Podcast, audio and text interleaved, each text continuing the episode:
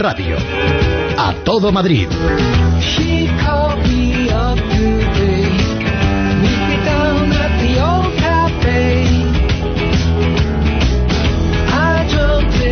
Lorena, muy buenos días, tardes, ya estamos camino de tal. Este es un problema a las 12, ¿eh? Antes siempre Nunca era sí. Antes era tardes, pero claro, ahora si se come entre las 2 y las 3. Ahora, para los que no hemos comido es días todavía. Sí, Buenos días. sí. Eso marca un poco la. Sí, mitad luego de la pasó, mañana. antes era las 12, o sea, que era el Ángelus. Mañana hasta el Ángelus, tarde a partir del Ángelus. Luego ya es la una, se dijo la una de la tarde, las 12 del mediodía y la una de la tarde. ¿Y en medio qué hacemos? Bueno, pues yo qué Pues a todo Madrid. Eso Hacemos es, en medio, ¿verdad? es. Un huequito para hablar de esa huelga de metro que tampoco está teniendo mucha incidencia y que ya tiene fecha de caducidad porque Así. han dicho desde el metro, desde la empresa Metro, que si de aquí al martes no se llega a un acuerdo, ellos tienen que preparar las nóminas y que en esas nóminas van a ir con el descuento del 5% más los 100 euros por cada día de huelga que hayan, que hayan perdido los trabajadores. Entonces no queda mucho más plazo ni margen de maniobra, han dicho. Eh, hoy sí que ha habido un pequeño incidente en, la, en Canillejas, en las instalaciones de Canillejas, porque al parecer un piquete informativo, entre comillas lo de informativo, de 90 trabajadores, han increpado a una persona que sí que quería ir a trabajar y la policía ha tenido que intervenir y al parecer hay un detenido. 90 contra 1. 90 contra uno y hay un detenido. Heroicos piquetes. ¿Y cómo informaban? Cantando en Yo Orfeón. creo que a, a gritos y de mala en manera. Orfeón, 90. Qué, qué vergüenza. Es el Ku Klux Klan. Eh, ahora, a todo cerdo le llega su San Martín, ¿eh? Los que abusan yendo 90 contra uno, luego cuidado, que tienes una empresa que cuando llega a fin de mes, esas chulerías pasan factura. De hecho, según los últimos datos, solo un 29% de los trabajadores de Metro están secundando hoy la huelga. Por eso decimos que, que parece ser que ya se ve el final de este, de este largo... Bueno, tiene una triste ventaja que es lo que ha padecido y siguen padeciendo los ciudadanos, en especial los más humildes, tiene una ventaja y es que probablemente de aquí los sindicatos que han usado el metro como arma política van a salir desmochados para bastante tiempo. Sí, yo creo que... yo O sea, creo es la que única ventaja es que los malos van a salir derrotados por una temporada. Sí. También tenemos que hablar de otros que han salido derrotados. Es ese varapalo judicial que conocíamos ayer, de un triunfo y un fracaso, triunfo para unos, fracaso para otros, de una película de espías, porque de película Sí. al final se ha demostrado que era lo que iba la Pues, cosa. Sí. Y es de ese supuesto espionaje de la Comunidad de Madrid que ha quedado archivado por falta de pruebas. Ya, auto- Dice pruebas e indicios. O sea, Sí, no, no hay- solo que no había pruebas como tales, no, es que no había ni indicios. No había absolutamente nada. Eh, las personas que estaban imputadas, recordamos, eran tres exguardias civiles, asesores de la Consejería de Justicia, el exdirector de la Comunidad de Madrid, Sergio Gamón, y el empleado público, Manuel Pinto. Esas personas han tenido que pasar un calvario todo este tiempo y ahora por Sí. fin, pues bueno, se hace... Oye, el país me reía viendo la editorial. Digo, a ver estos tíos cómo cuentan esto que es. Le ha dedicado, me parece que un día contó Esperanza Aguirre que en un año lleva ciento no sé cuántas portadas. O sea, una de cada tres portadas contra Esperanza Aguirre y esta ha sido la arma habitual. Y hoy decían en su editorial, ¿se sintieron espiados? No, o sea, yo no me siento espiado. O me espían o no me espían. O sea, yo no puedo sentirme espiado. O sea, yo no puedo sentirme eh, espiado y con intento de asesinato por Juan Luis Cebrián. Porque una de dos, o está tratando de asesinarme o no. Pero eso de me siento, esto de me siento no es un argumento, como efectivamente se ha visto. Esto ha sido un invento paranoico de Cobo que se ha utilizado políticamente por parte de Cobo Gallardón o Cobordón, porque son lo mismo, el amo y el esclavo moral, contra Esperanza Aguirre, especialmente por el país y a partir de ahí toda la patulea televisiva progre. Lo lógico, si es que Mariano fuera lo que tiene que ser, es que hoy fueran expulsados definitivamente, no suspendidos como está Cobo, sino expulsados Cobo Prada y quien haya dado, bueno, si hubiera lo que hay que haber, lo que si tuviera lo que tiene que tener echaría Gallardón, que es el amo de toda esta movida, ¿no? Pero bueno, la verdad es que Cobo hoy regular, ¿eh? Y además es que la, en la sentencia dijo que, que incluso se duda de que haya existido ese espionaje, o sea, que es que, que, no ha habido, que no ha habido malversación de fondos y que además el seguir a una persona no es delito. sería delito seguir a esa persona y utilizar esos datos para algún tipo de delito como la extorsión, el chantaje, pero es que además seguir a una persona que no ha habido el caso, pero es que tampoco sería delito. El consejero de Presidencia, Justicia e Interior de la Comunidad de Madrid, Francisco Granados, expresaba ayer así su satisfacción. Digo tajantemente que se haya producido ningún espionaje, ninguna orden por parte de la Comunidad de Madrid sobre ningún tipo de espionaje, pero no es que lo niegue yo, es que lo niega un auto de los jugadores de Plaza de Castilla. Yo siento que a algunos les decepcione que ese tipo de autos se produzcan, pero como se dice en mi pueblo, es lo que hay.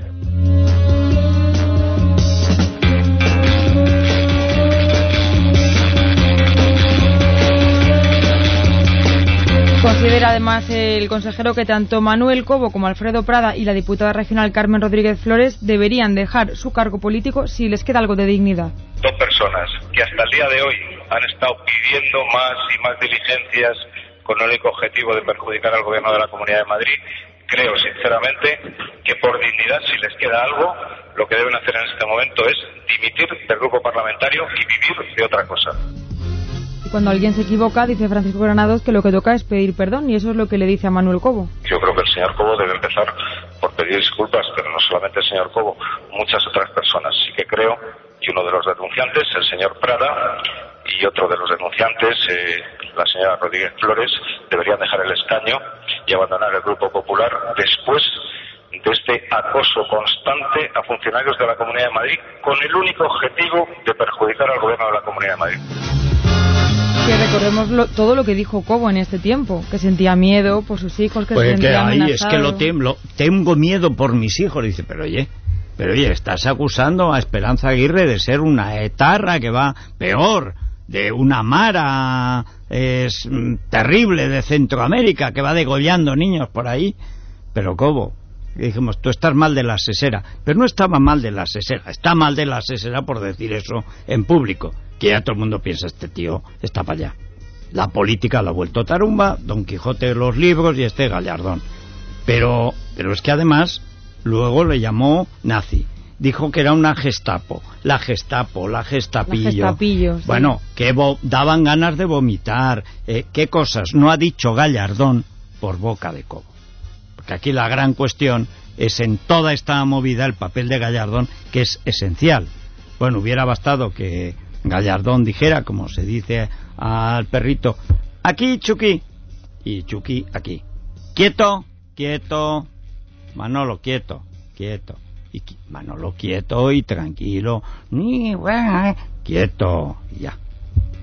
Pues recordamos algunas de las palabras que dijo Manuel Cobo hace, no llega a tres meses. Hay personas que están empeñadas en negar la evidencia, lo evidente, porque yo no puedo saber todavía quién ha encargado esto bajo qué órdenes actuaban estas personas. Si sé seguro que esto ha ocurrido, y lo saben todos ustedes, lo sabe toda la ciudadanía, lo sabe mi partido, pues aún así, y me duele, ¿por qué si además de ser agredido se le pide que pida perdón? Tenemos que pedir perdón. Señor Granados, tenemos que pedir perdón.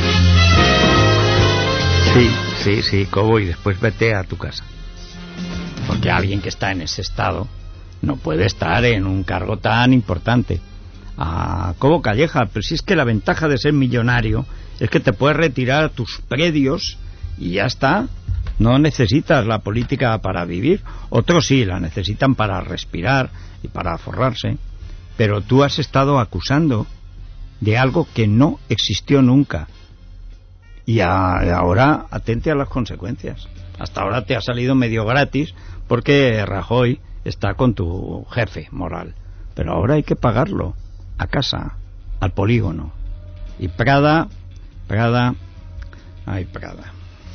La presidenta Esperanza Aguirre, después de todo este tiempo aguantando, también se ha mostrado satisfecha por el dictamen de la justicia. Que nos ha perseguido durante todo este curso, ya no me acuerdo si parte del anterior, creo que también, pues ha sido el asunto absurdo de los espías, que hoy finalmente ha terminado con el sobreseimiento y el archivo de la causa por la jueza encargada del caso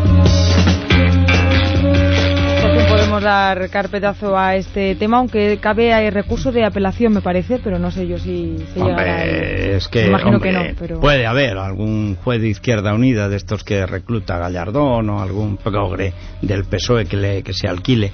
Pero ya es muy difícil, porque con toda la instrucción, con todo el caso, Y todo no archivado, y al final, que, que no es que te digan que hay un poco, sino que no, no ha habido nada, nunca, amigo, eso es difícil, ¿eh?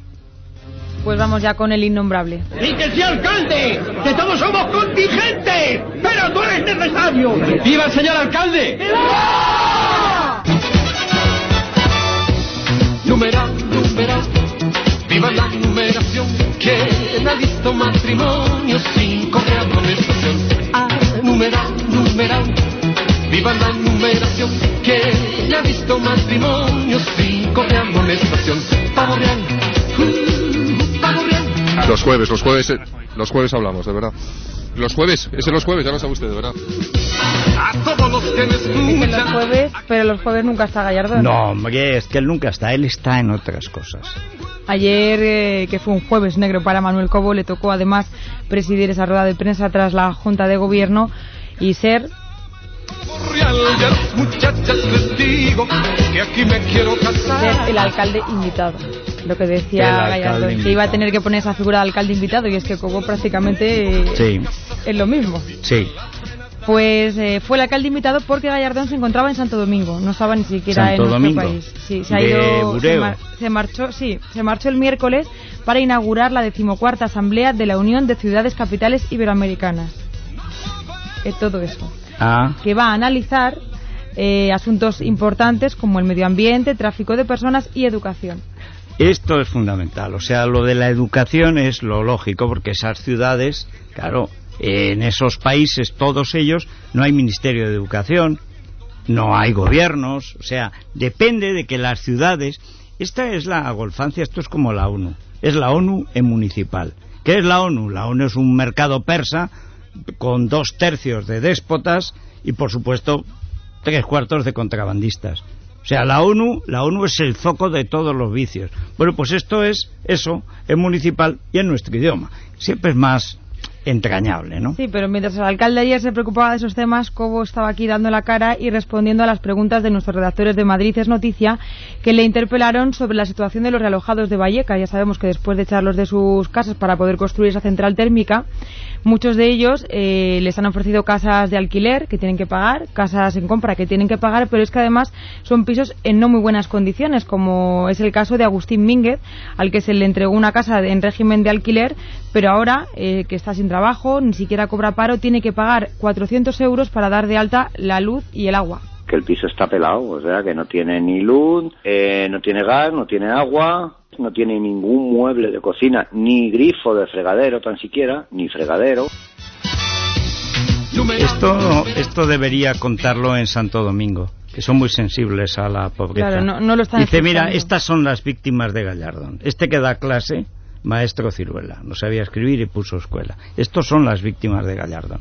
Agustín pedía que por lo menos el ayuntamiento se hiciese cargo de dar de alta el agua y la luz. Eso es de vergüenza. Tienen que darme ya eh, los mismos servicios que yo tenía, porque si no, dime tú, si no puedo pagarlos, que estoy sin agua, no puedo lavarme, que estoy sin, sin luz. Eso no es forma de vivir, de que te pongan en una casa, ¿no? La respuesta de Manuel Cobo ayer, vamos a escucharla. Seguro que estamos al corriente, pero no en la Junta de Gobierno de hoy, se lo puedo asegurar. Eh, seguro que en la MVS le pueden facilitar las condiciones de realojo de esta persona y sobre las otras dos. Y no puedo conocer los contratos de luz. De verdad que me gustaría eh, eh, conocer tan en detalle todas las situaciones que ocurren en el ayuntamiento, pero siempre hay un responsable que las conoce, aunque no los puede conocer el vicealcalde. Eh, por de pronto sabemos quién es con esa chulería que exhibe siempre este sujeto. Que es que es tan chulo. Claro, con razón son tan del PSOE. Se unen por el lado macarra, prepotente y chulesco. O sea, a los has echado de su casa, les has robado su casa. Y encima aún presumes, pues no sé. Es que claro, yo tengo tantas cosas importantes que hacer. Pero tú no has hecho importante nada en tu vida, hombre. Esto Lo, va- lo sucedido en Vallecas, esta historia que, estamos, que hemos venido contando durante toda esta temporada, ha sido uno de los asuntos que Nuria Richard eh, os ha ido comentando Sí. a vosotros y a los oyentes todos estos días. Y como hoy nos despedimos de este A Todo Madrid y de esta Sí. sección del innombrable que no la vamos a escuchar durante algún tiempo, hemos querido recordar algunos de esos mejores momentos, entre comillas, que nos ha dejado nuestro queridísimo alcalde. Vamos a ver. Y sobre la central es muy bueno, muy bueno. Me está usted preguntando sobre la central térmica en Vallecas. Pues déjeme que le diga que ni hay un proyecto de central térmica en Vallecas ni de central nuclear al lado de la Asamblea de Madrid. Creo, con toda sinceridad, que mm, no sé, yo pensé que los que los programas de, de humor que son fantásticos pues tenían otro ámbito, pero no sabía que viniesen también a las ruedas de prensa de los jueves. Es decir, ni va a haber central nuclear en la Asamblea de Madrid, ni va a haber central térmica en Vallecas, y le desmiento también que vayamos a hacer una base de submarinos en el proyecto de Madrid Río de M30. Os digo una cosa, mm, hoy habéis hecho una cosa muy importante. Uno de los montajes que realizaban nuestros técnicos después de esa rueda de prensa surrealista que tuvo que vivir una redactora de nuestro programa, Adriana Yo Rey. creo que Adriana podía llevar al 2.0 y hacerlo desaparecer. Pero la ventaja de ese espacio virtual y tal es que ahí puede desaparecer cualquier cosa. Hasta los agujeros negros por naturaleza y con cejas como este. Lo lleva al programa, lo pone ahí en una cosa de estas, una transparencia, ¡buah! Adiós. Venga, lecciones. Mientras Gallardón hace bromitas, pues hay vecinos que no están tan contentos, como fueron los vecinos que viven en el margen del Manzanares y que Sí. tuvieron que soportar las inundaciones de la M30. Con esta última resumen terminamos. Es una falta de respeto de Gallardón. Me ha arruinado Gallardón y ahora me sacan a Gallardón. Me has inundado el local dos veces y no me has pagado la primera todavía. Esa es falta de respeto y no pedir la dimisión del presidente de los 5 millones. ese vecino concreto cuyo pesar eh, comprendo perfectamente como consecuencia de las inundaciones, como consecuencia de las obras de la M30, de los estanques de tormenta y de los colectores que estamos todavía realizando, a partir del 31 de diciembre estará resuelto el problema y por lo tanto no tendrán que volver a producirse esas inundaciones. Numeral, numeral. Son algunos de los momentos históricos. Pues nada, es- dicen que no hay mal que 100 años dure, pero este lleva ya unos cuantos, ¿eh? Y cada día más malo. Qué horror. Bueno, en fin, Lorena, te veo a la vuelta de, o sea, a principios de septiembre. Ah, Isa, no te puedo decir todo lo que debería decirte. Lo sé. No hace falta que me lo digas. Bueno, pues el 6 a las 6. El 6 a las 6. Aquí esto de la vida es muy dura, la gente madruga en Madrid y algunos hacen el 6 pero de broma. No, no. Nosotros lo vamos a hacer en serio. El 6 a las 6, de nuevo en la mañana, es radio. Muchas gracias por este año primero que ha sido sensacional y por su propia naturaleza irrepetible. Y así lo repetimos, será el segundo. Este año ha sido magnífico gracias a, a todos ustedes, muy en especial a la audiencia de Madrid. Debo decir que a partir de ahora con eh, Es Radio Madrid 2 tenemos una cobertura mucho mejor para el año que viene y bueno, espero que el año que viene mm, lo pasen bien con nosotros y nosotros como usted, con ustedes eh, como este. Eh, sigan oyendo radio por dos razones. Primero, porque hay cosas que oír y luego porque mejor que hay aquí es que no se la van a contar. Hasta siempre, amigos. Es radio. A todo Madrid.